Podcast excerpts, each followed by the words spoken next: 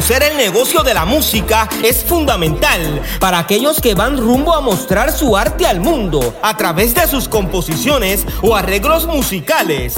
Existen corporaciones sin fines de lucro ayudan a los compositores, autores y a las editoras a proteger sus derechos de autor con un considerable pago por membresía. De esa forma podrás registrar cada una de tus obras, defenderte de los copiones de esta industria y recibir ingresos por concepto de regalías. ¿Y qué tú creas? que te la sabes toda. Te cuento que son muchos los artistas que perdieron por confiar en la honestidad de productores sin escrúpulos y oportunistas. ¡Hey! Agua para los leones. Porque en este negocio hay mucho buscón montado en el tren de los ignorantes. Hoy continuamos nuestro viaje por el mundo y nos detendremos en Perú. De Lima, Perú, hoy con nosotros, Chris Milligan.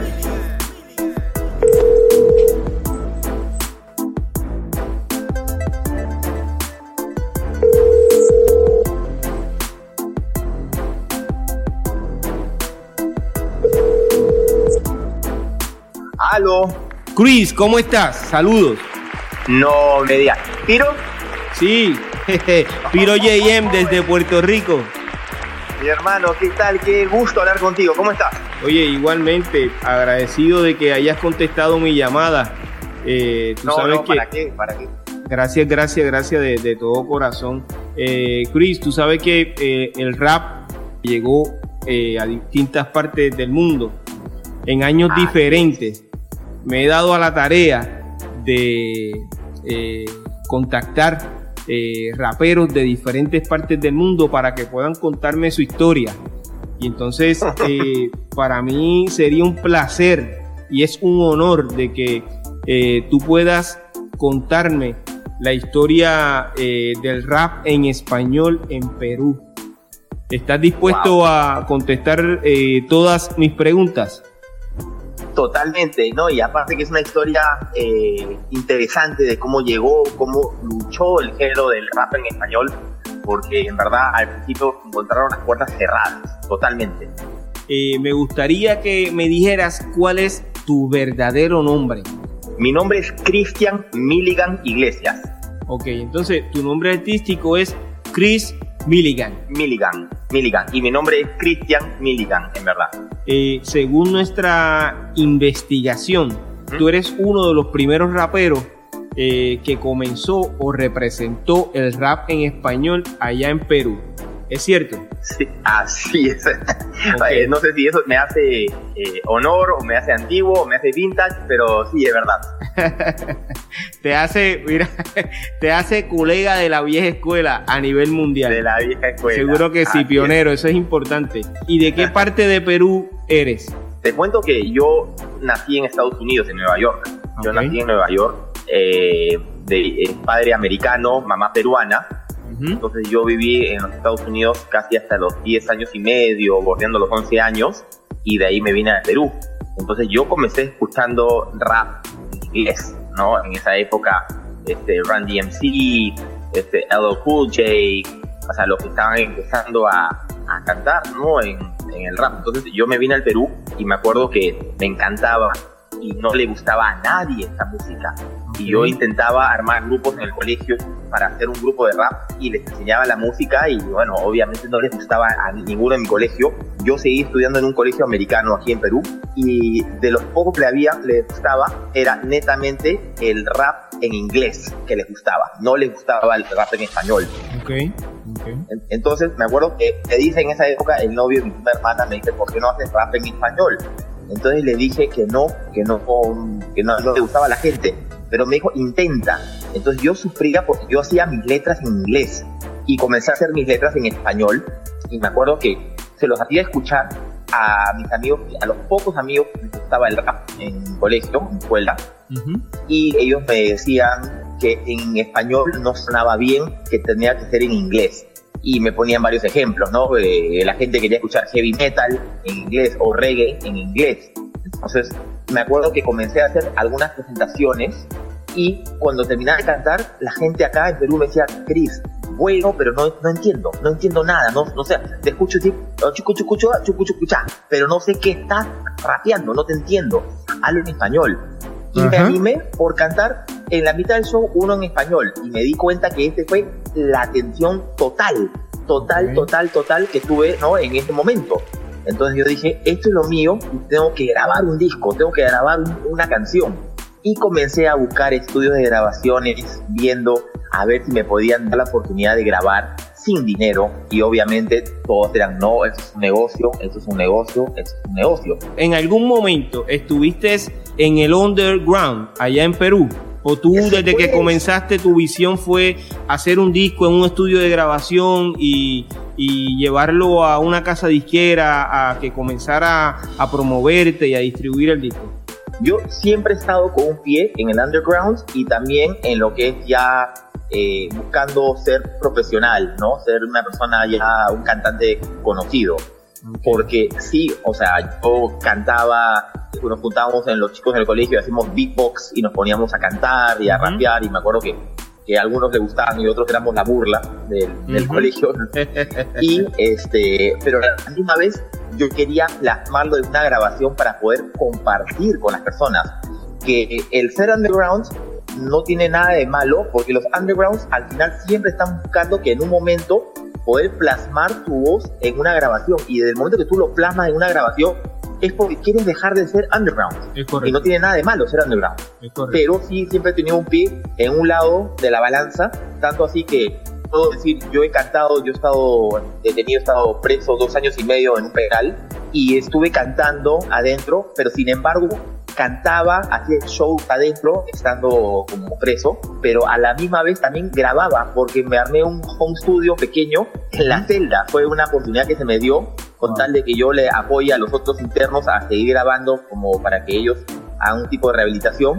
Entonces yo puedo considerar que eso ha sido un underground, pero a la vez también no soy underground porque estuve grabando y les interesaba las noticias, a los programas de televisión, ir a hacerme reportajes de lo que yo estaba haciendo. Entonces no digo, va a haber una oportunidad que todos hemos sido underground hasta que se nos dio la oportunidad de sernos conocidos. Ok, eh, hay una pregunta bien importante.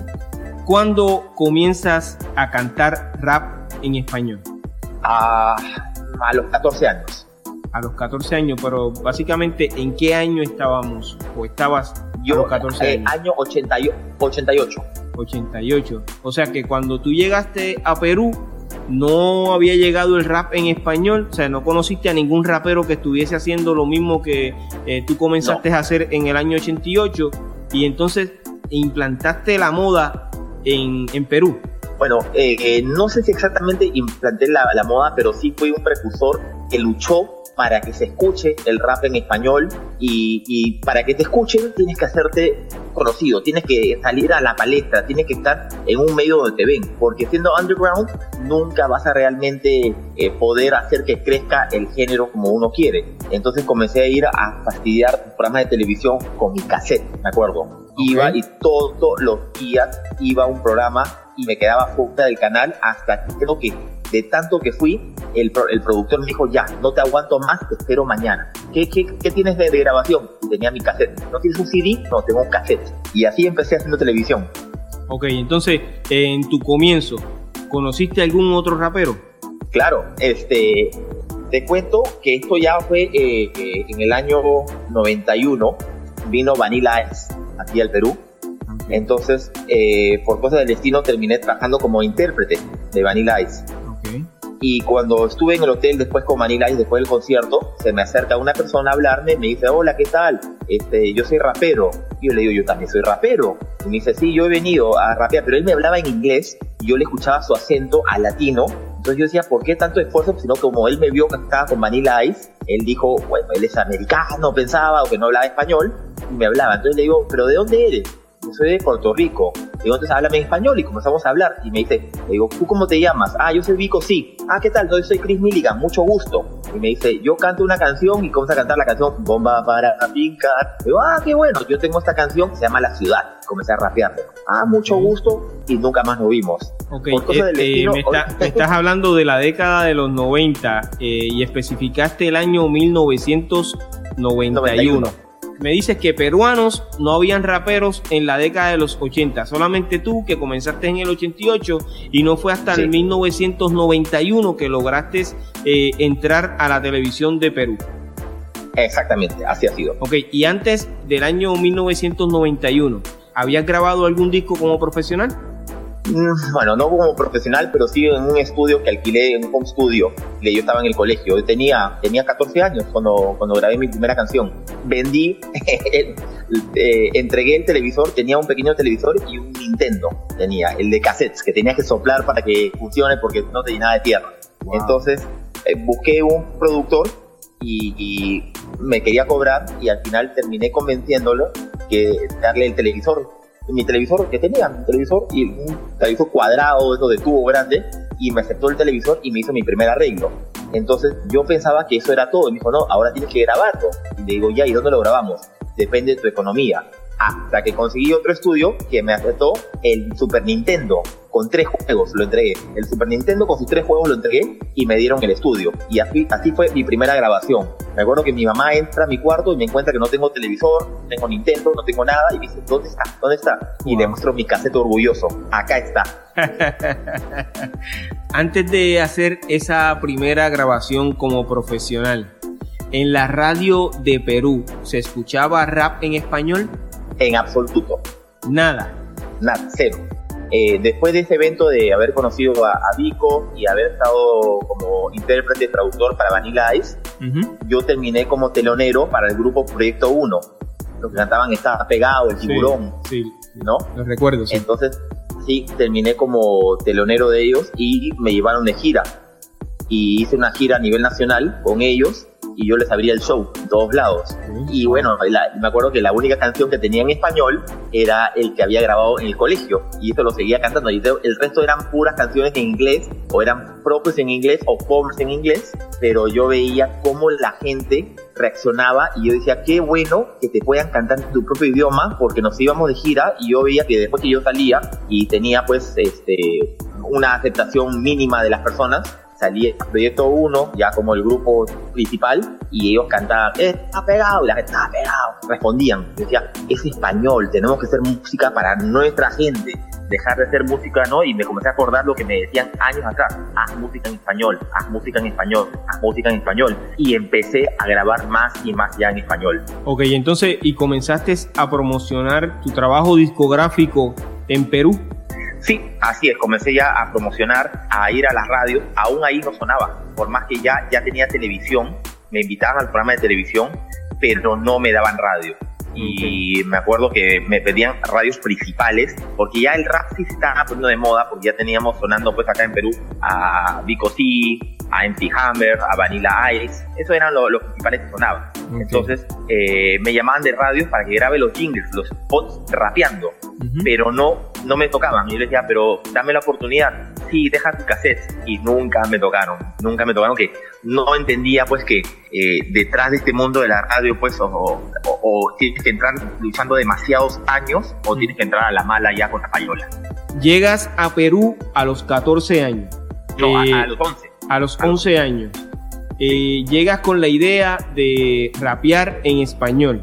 Entonces. Este, sí, sí tenía la idea. Lo que pasa es que, eh, te cuento, yo vivía en una zona de puros gringos en Stony Brook, en, Nueva York. Y los días domingos, mi mamá, por que ella es peruana y quería estar con gente latina, nos íbamos a Queens, a la casa de unos amigos de ella, que yo ya le llamaba a mis tíos, mis primos, que eran nacidos en Estados Unidos, pero hijos de peruanos y de polacos, y ellos hacían breakdance. Y me acuerdo que se ponían el cartón en el piso y sacaban un cassette de Tamax en esa época, ni VHS, de Tamax. Ponían un cassette que era gigante y aprendían a hacer. Entonces yo me acuerdo que me pongo a practicar con ellos, mi madre me ve bailando y cuando llegamos en la noche a la casa veo un dominical reportaje que sale diciendo que te podías quedar parapléjico el resto de tu vida si hacías un movimiento malo haciendo breakdance. Y me prohibió el breakdance entre lo que yo quería hacer breakdance y yo escuchaba que era como que un rapeo sobre las canciones, los beats de la música de breakdance, dije, voy a comenzar a cantar. Y comencé a cantar, bueno, a solas, en mi cuarto, escondida, hasta que ya me vine al Perú y también en el colegio comencé a cantar. Así ha sido el... el este, ¿En algún momento visitaste Puerto Rico? No, no, he podido visitar, lamentablemente. Eh, tuve una vez una oportunidad, pero se truncó porque yo, aparte de la música, yo estuve metido en las carreras de BMX, okay. este, bicicross. Entonces hubo un campeonato que se hizo en Puerto Rico y la delegación peruana que yo representaba iba a ir a correr a Puerto Rico y de repente dijeron no, nos vamos a correr a Santiago de Chile porque también hay un campeonato simultáneo en Santiago que es más cerca para nosotros y nos fuimos todos a Santiago, entonces no llegué a conocer Puerto Rico. Ok, entonces, pero eh, en esa eh, época del 85 al 88, eh, te surge la idea de cantar rap en español. ¿En algún momento pensaste que en algún lugar del mundo era posible que había otras personas cantando rap en español? Yo pensaba que no, hasta que me pasó lo siguiente. yo me voy a Chile a correr un campeonato de bicicross, eso ha sido en el año 86. Me voy a correr bicicross a Chile y me acuerdo que dije, es mi oportunidad de comprar música rap. Entonces me fui a una galería y no tenían nada de rap y tenían pocos raps en inglés que no me gustaban, ¿no? Entonces dije, mira, tengo esto. Y me sacaron un cassette de Meloman Ace, le cantaba, creo que Mentirosa, temas. Yo dije, uy, qué buena música. Y me regresé, cantaba mi abuela también, ese era otro que cantaba mi abuela. Este, y Pero básicamente ya eso fue como para el año 1990. No, eso ha sido año 86. Sí, lo que pasa es que ese disco, ese disco de, de Wilfred y, La Ganga, sí, la, ganga eh, salió después del año 1989. Entonces, bueno, eh, tengo la, la, ficha por ahí un poquito, pero el pasa que yo he ido a correr bicicross desde el año 86 hasta el año 90. Yo he estado yendo a Chile a correr todos los años. Entonces, en esos años me he comprado. Eh, comencé a escuchar, eh, como te digo, este, Mentirosa, Meloman Ace, este, mi abuela, Gerardo. Gerardo también, comencé a escuchar Gerardo. Y le comencé a presentar a mis amigos que les gustaba el rap en inglés, esta nueva propuesta de rap en español. Y les gustó, les comenzó a gustar. Entonces comencé a, cada vez que viajaba a traerme rap en español. Ya no me interesaba rap en inglés, me interesaba rap en español. Y así fui cosa más como que entrando al mercado. Ok, ah, pero entonces. Eh, al mercado español. En ese tiempo, ¿nunca escuchaste a los puertorriqueños cantando rap en español? Sí, ya había escuchado algo, pero eh, básicamente eso es lo único que había escuchado. Básicamente es, poco. De ahí no escuché nada más hasta el año 99. No volví a escuchar nada de, de rap puertorriqueño, o sea, no, no se escuchaba. en Perú, en la década de los 90, no se escuchó rap en español. No, ya no, ya no se escuchaba rap en español porque ya había entrado fuerte, había entrado pues los, los americanos. Quiere decir que en Perú eh, solamente eh, tuvo en esa época a Chris Milligan como rapero en español. No, no, no, no sabría decir si solamente soy yo. Lo que pasa es que yo no conocía a otras personas. Me dicen que habían otros grupos también como golpeando la calle. Pero yo tengo los recortes de periódicos de, finales de los 80 donde ya hacían unos cuantos recortes míos.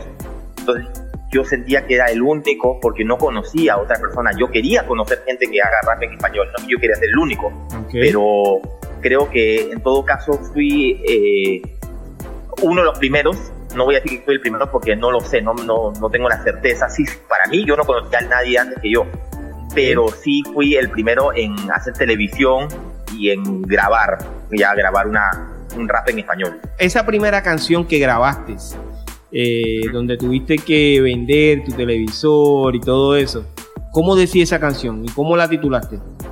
La Ciudad se llamaba. La Ciudad. ¿Cómo decía? ¿Puedes tirar un poquito era de...? una letra bien old school que era... A ver, escucha lo que digo, pues viene como trigo, vengo a pregonar y tú vas a escuchar, ¿qué es Lima? Escucha tú mi ritmo, salgo a pasear en mis buenos agua, la chica de la esquina quiere una propina, algo así, era un rap de ese estilo, era bien, bien old school era el, el estilo. Con esa canción eh, pudiste promocionarte, eh, pudiste imprimirla para eh, ponerla en la distribución. No, no, eso solamente quedó como grabación de estudio, más sí pude hacer televisión, Okay. pero nunca dio a la venta.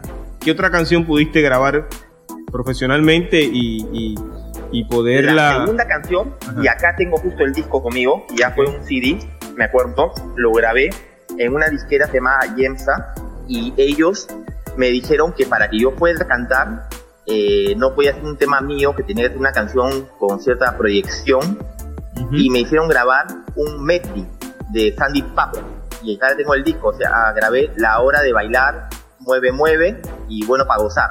Grabé, esa, grabé ese mix, O sea que grabaste Meren Rap. sí, Meren Rap, eso ha sido. Ok. Y acá tengo el disco, tengo el disco físico, que sí salió a la venta. ¿Cómo Eh, se titula el disco? Goza conmigo. Me gustaría que luego de esta entrevista eh, pudieses enviarme eh, algunas cosas que tenga de, de- de tu comienzo Totalmente. en el rap eh, para nosotros poderlas eh, subir tanto a mi página de internet pirojm.com como a las redes sociales, algunos grupos que tenemos de la historia del rap. Eh, ya me dijiste que no habías escuchado a ningún puertorriqueño en Perú y que básicamente en la década de los 90 no hubo raperos eh, en Perú y que no estaba sonando ningún rapero. Sí, eh, no, no, no había en esa época. ¿Cuál fue el comportamiento de las personas cuando comienzan a verte en televisión cantando rap en español? Eh, había en esa época mucho más personas que bailaban breakdance que, que, can- que cantaban. Entonces se me comenzaron a acercar muchas personas para decirme, oye, me gustaría poder bailar mientras tú cantas, porque yo me quiero ser conocido como breaker. y tú cantas rap y eso va de la mano. Entonces le dije, no hay ningún problema. Entonces comencé a ir a los programas y ya, ya no iba solo, ya iba con un DJ, ya iba con bailarines, ya iba con coristas y ya hacía que parezca más sueño americano, lo hacía parecer. Entonces dentro de todo esto les daba un poco la, la oportunidad de, de que ellos también salgan a relucir como, como bailarines, porque había muchos concursos de baile de breakdance, de hip hop en esa época acá. Entonces era la oportunidad que ellos también no solamente salgan este, en un campeonato de barrio o un coliseo de su distrito, sino salgan en, en televisión nacional. Eh, luego que te presentas en televisión a nivel nacional, ¿pudiste visitar otros países eh, con tu música? Chile, sí, ah, fui a Chile a, a cantar dos veces, fui a, a dos este, pequeños festivales que me llamaron por teléfono, en esos festivales yo mismo iba con su propio dinero, me acuerdo que me tomaba un avión hasta la frontera, nosotros eh, colindamos con, con Chile, y de ahí me subía a, a un bus y ya viajaba y me iba hasta Chile, participaba pues, en este evento porque el hip hop en Chile nació mucho antes que en el Perú. El disco que grabaste en Meren Rap, ¿en qué año fue? Acá tengo el disco de Happy hasta la fecha, pero eso ha sido 92, ha sido la época, 90 y, no, eso ha sido más, eso ha sido 94. En el año Sí, 1994 grabaste un disco eh, Sí. y si me puedes repetir que se tituló Goza conmigo. Después había un grupo de reggae muy, muy, muy pegado acá en el Perú, se llamaba Tierra Sur, Ok. y tenían una canción que se llamaba Llama a la, Llama a la Puerta. Entonces me acuerdo que ellos eh, me proponen para grabar un tema con ellos. Y yo feliz porque era una nueva oportunidad, no tenía el dinero para poder pagar un estudio de grabación y me llevan literalmente al mejor estudio de esa época. Wow. Era un estudio de grabación que tenía hasta ascensor en el mismo estudio, o sea, no era un edificio, tenía un estudio en el edificio, era todo un, comple un complex donde era el estudio, estudio A, estudio B, tercer piso, ascensor, y ahí grabé una canción este, eh, que al final me dijeron, no, cántalo tú solo, y ellos me hicieron los arreglos, me pusieron los músicos, me pusieron todo, y fue tal vez mi primera experiencia totalmente profesional a nivel de músicos profesionales, de ingenieros profesionales, Wow. y, y no me costó, no me costó. Me, me dejaron ahí eh, grabar con, en el disco de ellos, cosa que estoy como loco para buscar esa grabación Voy a tener que contactarme con ellos porque no la tengo. Tengo un video de un pedacito de canto eso en un programa vivo. Porque te digo una cosa, hasta el día de hoy, la mayoría de las canciones que he sacado han pasado por televisión y por radio solamente me han pasado tres temas en toda mi trayectoria. Es verdad, hace tres años me, me propuse volver a entrar, o sea, fuerte, porque como que la música uno a veces se, se deprime, eh, no, no total, totalmente anímica, pero sí te llega a interesar que uno no puede sonar en radio, entonces como que dejas de grabar y dices, ¿por qué voy a esforzarme tanto si yo no tengo los millones para meter en las radios y todo? Hace tres años, tres años y medio, se me dio por intentar nuevamente salir a la palestra y entrar a radio. Entonces, me acuerdo que me dijeron que en Paraguay la música estaba más abierta para entrar, que no era tan cerrada las Encontré una oferta en línea y me compré mi pasaje y me fui a Paraguay sin conocer a nadie. Wow. O sea, sin contratar a un eh, manager, un community manager, alguien que me pueda mover. Y llegué a los programas de televisión y al programa de radio y hice la misma cosa que hacía en Perú, por aburrimiento. Y de repente salí en el programa número uno de, de, Paraguay musical. Salí en el programa número uno, tengo unas grabaciones si quieres para pasártelos. Wow. Y al pasar en el programa sí, en el programa número uno, el 2 y el 3 dijeron, oye, sí, te aceptamos que vengas, porque si ya estás en la número uno, el 2, el 3 también te quiere. Y de ahí las radios me comenzaron a entrevistar y logré tener un pequeño tour promocional en Paraguay y me fue muy bien, cosa que la gente me decía, no lo vas a lograr porque para poder salir a darte a conocer tienes que contratar una persona que sea local, que conozca a los productores, que tenga amistad, te va a costar, necesitas tener este, todo un planeamiento. Y yo me mandé con todo me mandé con todo sin conocer a nadie, me subí a un avión, tengo las grabaciones también si quieres, donde digo, voy a ir a luchar para meter mi música en Paraguay. Yo sé que tú vas a ser eh, ejemplo de superación por lo que tú acabas de, decir. Ciertamente querer es poder y tú sin tenerle miedo a nada, fuiste y lograste tu propósito.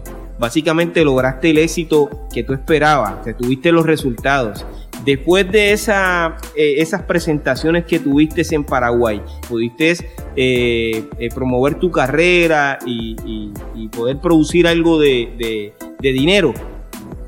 No, ahí no, no, la verdad que en Paraguay no, no hice dinero. Como te digo, si uno hace la música porque quiere hacer dinero instantáneamente, pues está fallando o necesita tener este, una economía, unos padres o una herencia muy fuerte para que pueda decir yo voy a subvencionar y voy a pagar mi entrada a la radio, cosa que no es este caso. Entonces, igual yo consideré que saliendo en programas número uno, porque justo me decían, la gente que conocía en Paraguay me dicen, increíble que hay músicos que tienen 10, 15, 20 años y no les abren la puerta a las radios y a ti te han abierto la puerta. No sé si lo hicieron por lástima o porque por mi insistencia, pero yo era el peruano que estaba tocando las puertas sin conocer, se paraba en la radio, se paraba y entre los comerciales se acercaba al productor y le conversaba y decía un ratito y lo esperaba un ratito, me acercaba un rato más, esperas un rato más y yo esperé, esperé, esperé y me dijo, ya, si quieres te doy, te doy, te doy a 20 días, te doy para que entres. No, yo me voy en una semana, ya ven mañana. Y así fue como fui luchando, luchando, luchando. Y cuando regreso al Perú, yo me acuerdo que dije, esto lo tengo que replicar aquí mismo, aquí mismo en Perú. Y tuve la aventura más linda de mi vida que me abrió las puertas a la radio. Si me permite, te lo cuento. Eh, yo tengo un pequeño carro, una minivan, una Chevrolet, una N300, ¿ok? Que es motor 1200 centímetros cúbicos y aparte lo tengo con un sistema de licuado de petróleo, el GLP, que usamos acá también. El GLP te cuesta la cuarta parte del galón de gasolina. Y encima tiene un motor pequeñito de 1200 centímetros cúbicos, cuatro cilindros, no consumía y me costaba la cuarta parte. Es como para que te hagas una idea, si el galón de gasolina premium en Estados Unidos, en Puerto Rico, ¿cuánto está? ¿3 dólares? Ya, a mí me salía un dólar, un dólar el galón. Entonces agarré mi vehículo, lo llené de discos y comencé, dije, voy a viajar por todo el Perú entregando. Dormía en la minivan, entonces salí desde Lima y comencé a ir rumbo, primero dije voy a ir a la selva, pero para ir a la selva tienes que cruzar por la sierra. O sea, acá tenemos costa, sierra y selva. Entonces tenemos que subir hasta 5.000 metros de altura y de ahí comenzar a bajar nuevamente. Entonces agarré mi auto y me iba a las radios más pequeñas que tú puedas imaginar, y les tocaba la puerta y le digo, mira, tengo este disco. Entonces, sí me conocían en persona, pero no me conocían porque realmente no es que sonaba, había sonado muy poco una canción mía en el año 2001, había sonado 2002, perdón, había sonado una canción mía, pero me abrían puertas y les decía, por favor, apóyame, estoy viajando, y yo los incluía en mi blog de viajero. Y ellos se entusiasmaban y comenzaban a tocar mi canción. Después avanzaba dos horas de camino y preguntaba, ¿cuál es la radio local, la emisora local que solamente llega a este pueblito más famoso? Tal radio. Iba, iba, iba, lo invitaba a almorzar al programado y me daba una entrevista. Esa noche dormía dentro de mi minivan, la otra noche agarraba, me iba a una estación de gasolina, me limpiaba, usaba bajo, el que necesite, y seguía mi camino. Me metí una gira que he estado básicamente tres meses viajando por todo el Perú. Sí, yo almorzaba lo más económico que podía. Eh, intentaba que mi presupuesto no pase de exageradamente de 5 dólares diarios, 6 dólares diarios. Wow. Dormía en el auto. Eh, si me decían para que cante gratis en una discoteca, a cambio de que me entreguen una noche de hotel, pues lo hacía. Y me metí una gira básicamente por todas las regiones posibles del Perú. Terminé en una discoteca donde me dice el, administrador, primero quería conocer al dueño de la discoteca y me dice el DJ, me dice, no creo que te escuche el dueño porque el dueño solamente trabaja con gente que ya está consagrada acá en la discoteca. digo, pero déjame hablar con él.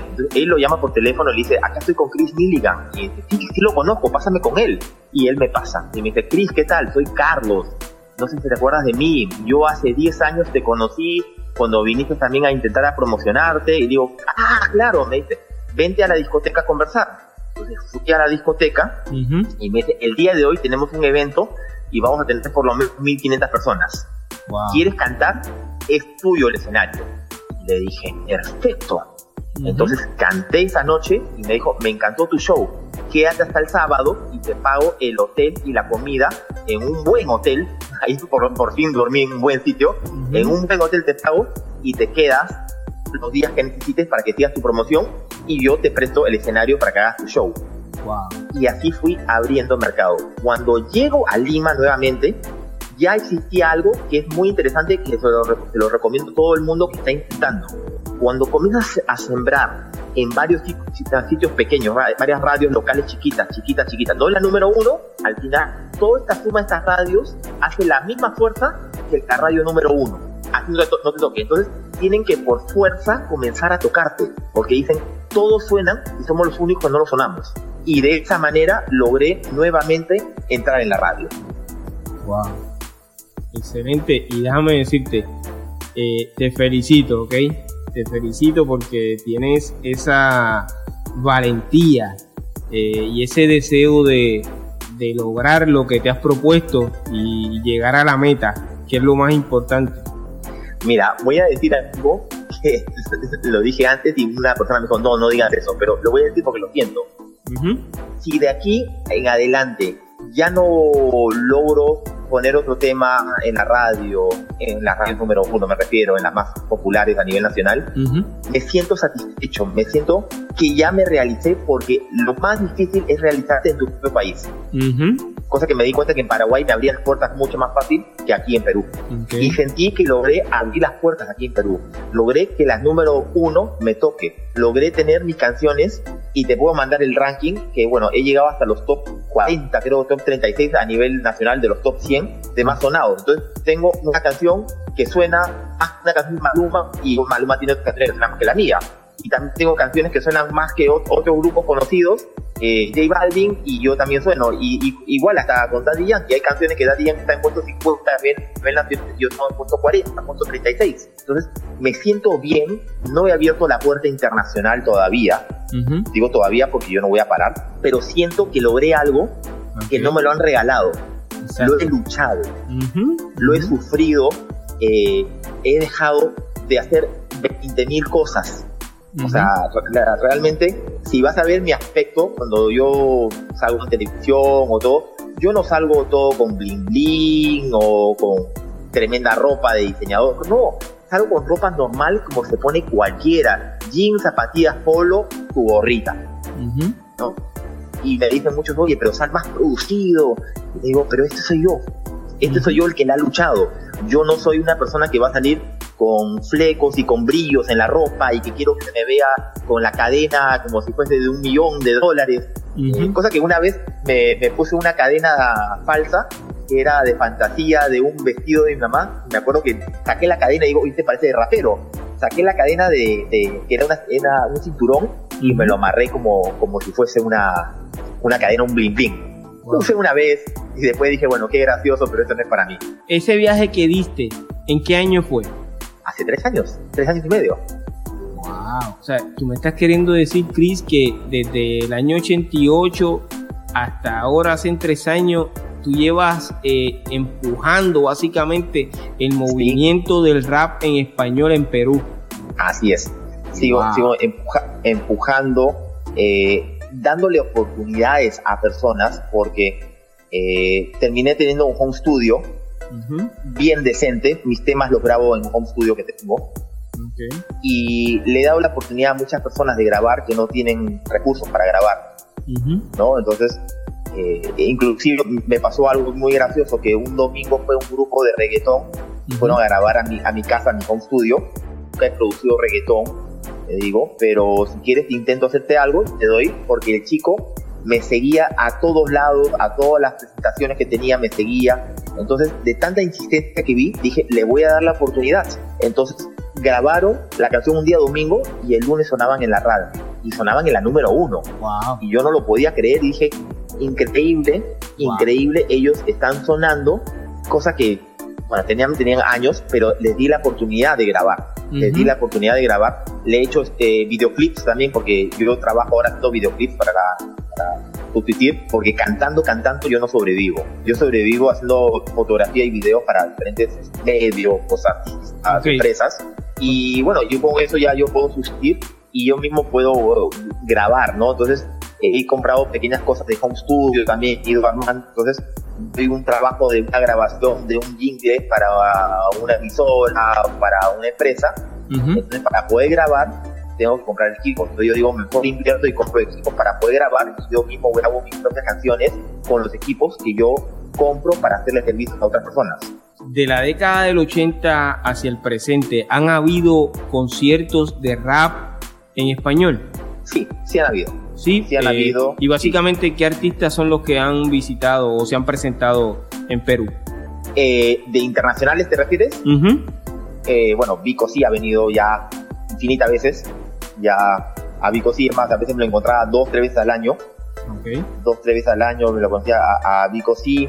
Este, ha estado también, bueno, mucho más antes de Tiro de Gracia de Chile. Okay. Eh, ellos cantan El Juego Verdadero, una canción muy buena, un equipo muy bueno.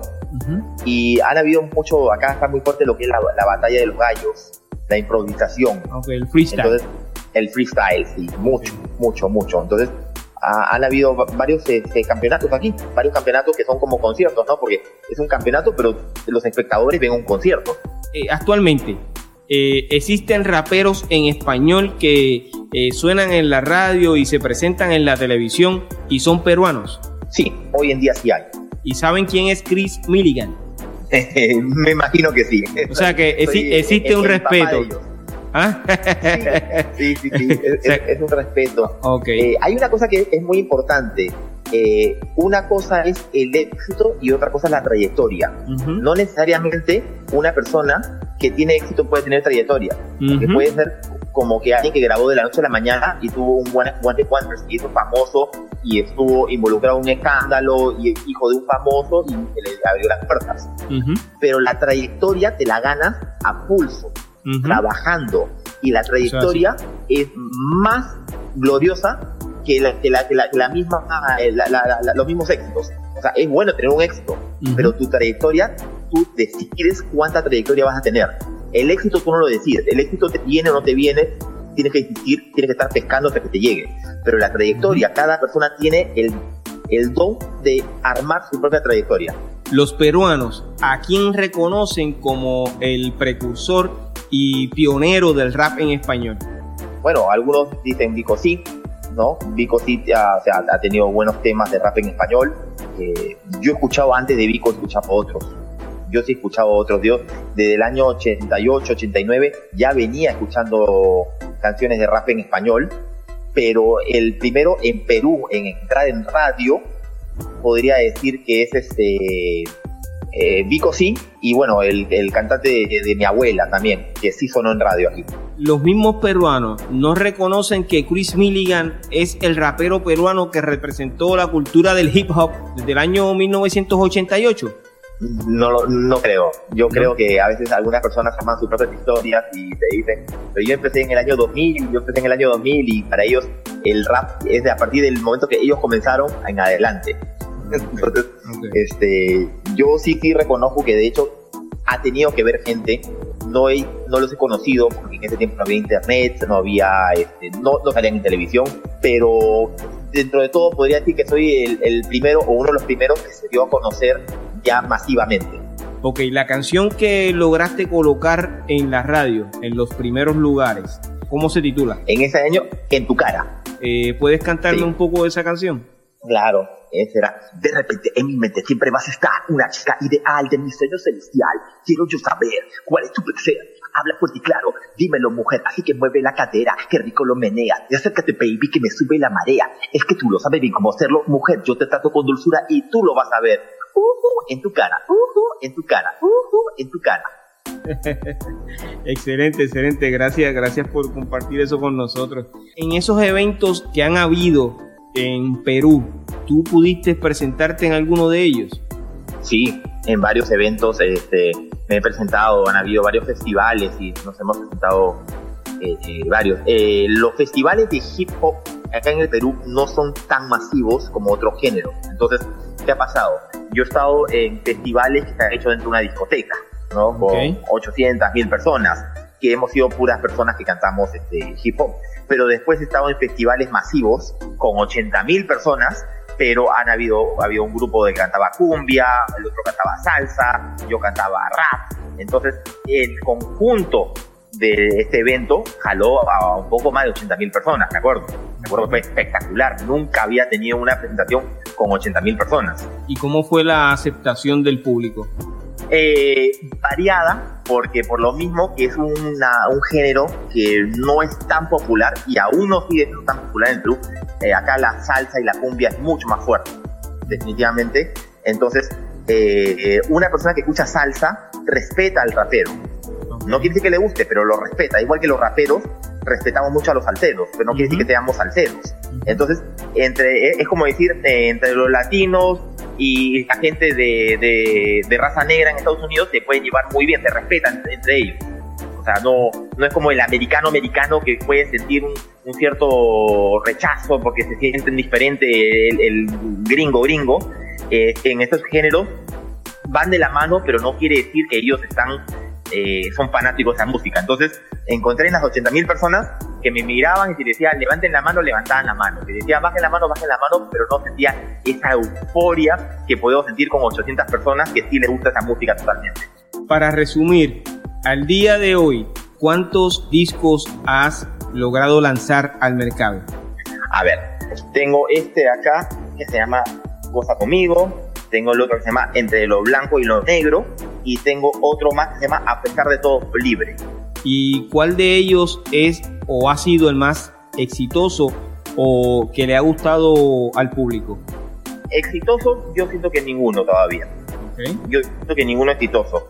Que lo hayan eh, escuchado, eh, increíblemente mis singles han sonado mucho más que la gente que sacado en disco. Antes se tenía que sacar un disco, hoy en día ya no se saca un disco, se saca singles, uno tras de uno, tras de uno.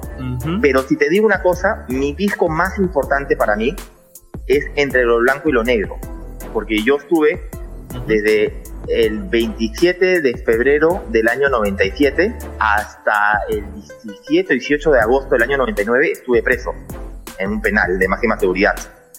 Entonces, eh, me dio el, el, que manejaba el penal, el coronel en esa época, era el, máximo, le pedí que por favor me deje pasar algunas cositas y armar un home studio. Y me dijo un no rotundo.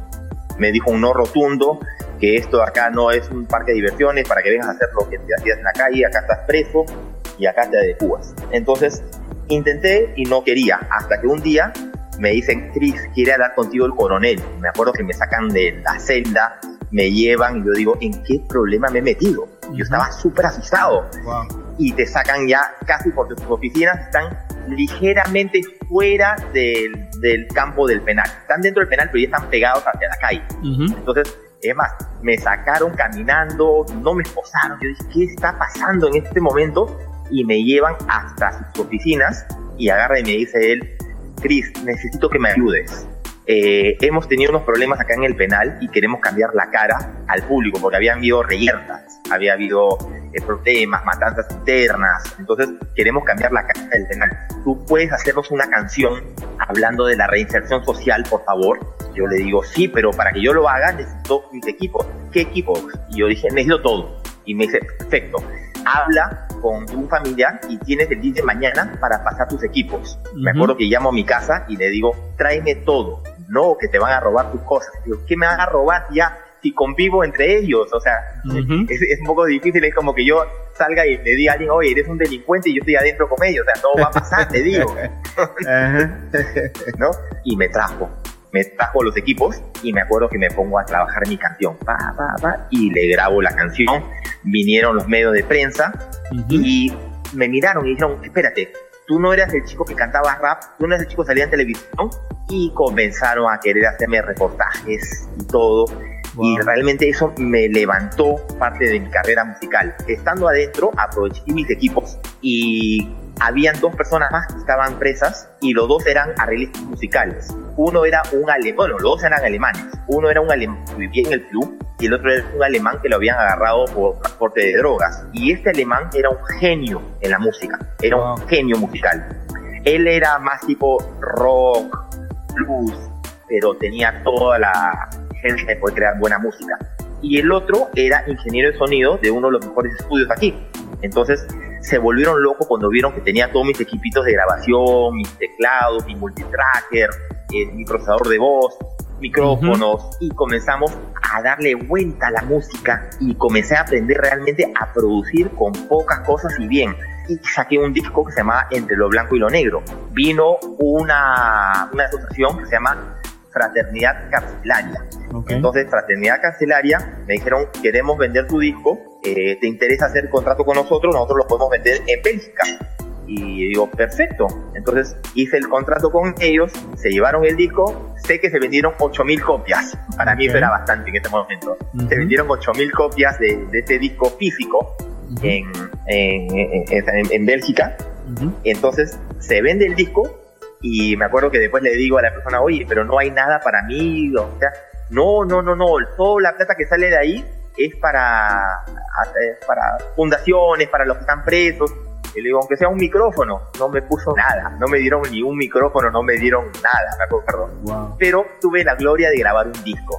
Y el disco te voy a mandar, tú lo escuchas y suena como un disco grabado en un estudio decente. Y fue grabado dentro de una celda.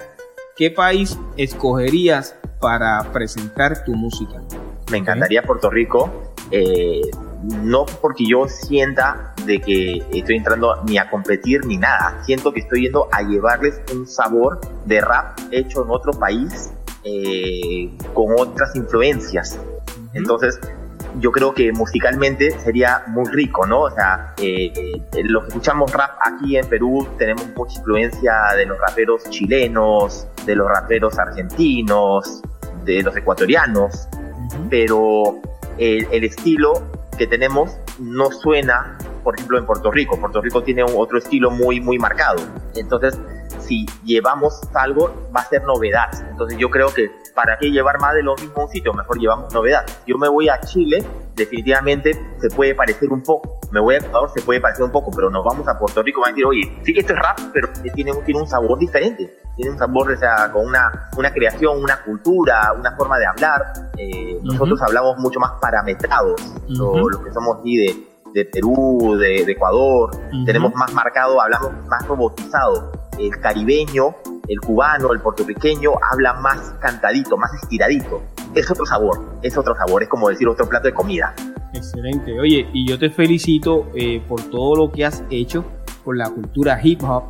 Hoy estás en las listas de los primeros lugares en la radio, no importa el tiempo que te hayas tardado, Lo importante es eh, no detenerse y perseverar. Eh, yo tengo que despedir este episodio, no sin antes agradecerte por aceptar mi invitación. No, muchísimas gracias. Yo estoy sumamente agradecido. Para mí es un honor eh, que me hayas entrevistado, que me, me, me, llames, me escribas para poder participar, porque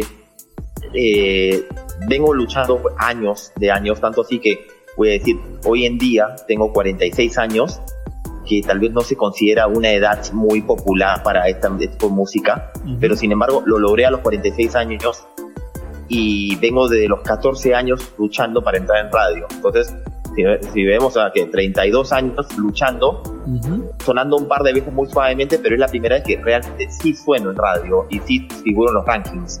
Entonces, la cosa es nunca parar de luchar. Y si estás haciendo música por que quieres hacer dinero, yo creo que estás en la carrera equivocada. Si lo haces porque realmente es algo que tú quieres que te escuchen, o sea, quieres luchar toda una vida para que te escuchen tres minutos, esta es tu carrera. Gracias por tu colaboración, de todo corazón y mucho éxito. Gracias por difundir esta cultura y que no quede en el olvido, porque cada país tiene su propia historia. La historia de Chris Milligan debe servir de motivación para todos los que toman la decisión de entrar al mundo del entretenimiento. Chris Milligan es uno de los pioneros del rap en español en Perú, a quien le agradecemos su participación en esta temporada. Gracias a Carlos Santos por apoyar este podcast con sus conocimientos sobre la historia de Perú y por ponernos en contacto con nuestro invitado. Te invito a que visites mi página de internet pirojm.com y te suscribas a nuestro canal. Yo soy Piro JM y esto es otro episodio más de Piro a lo natural. Oye, bomboncitos de menta para que se entretengan.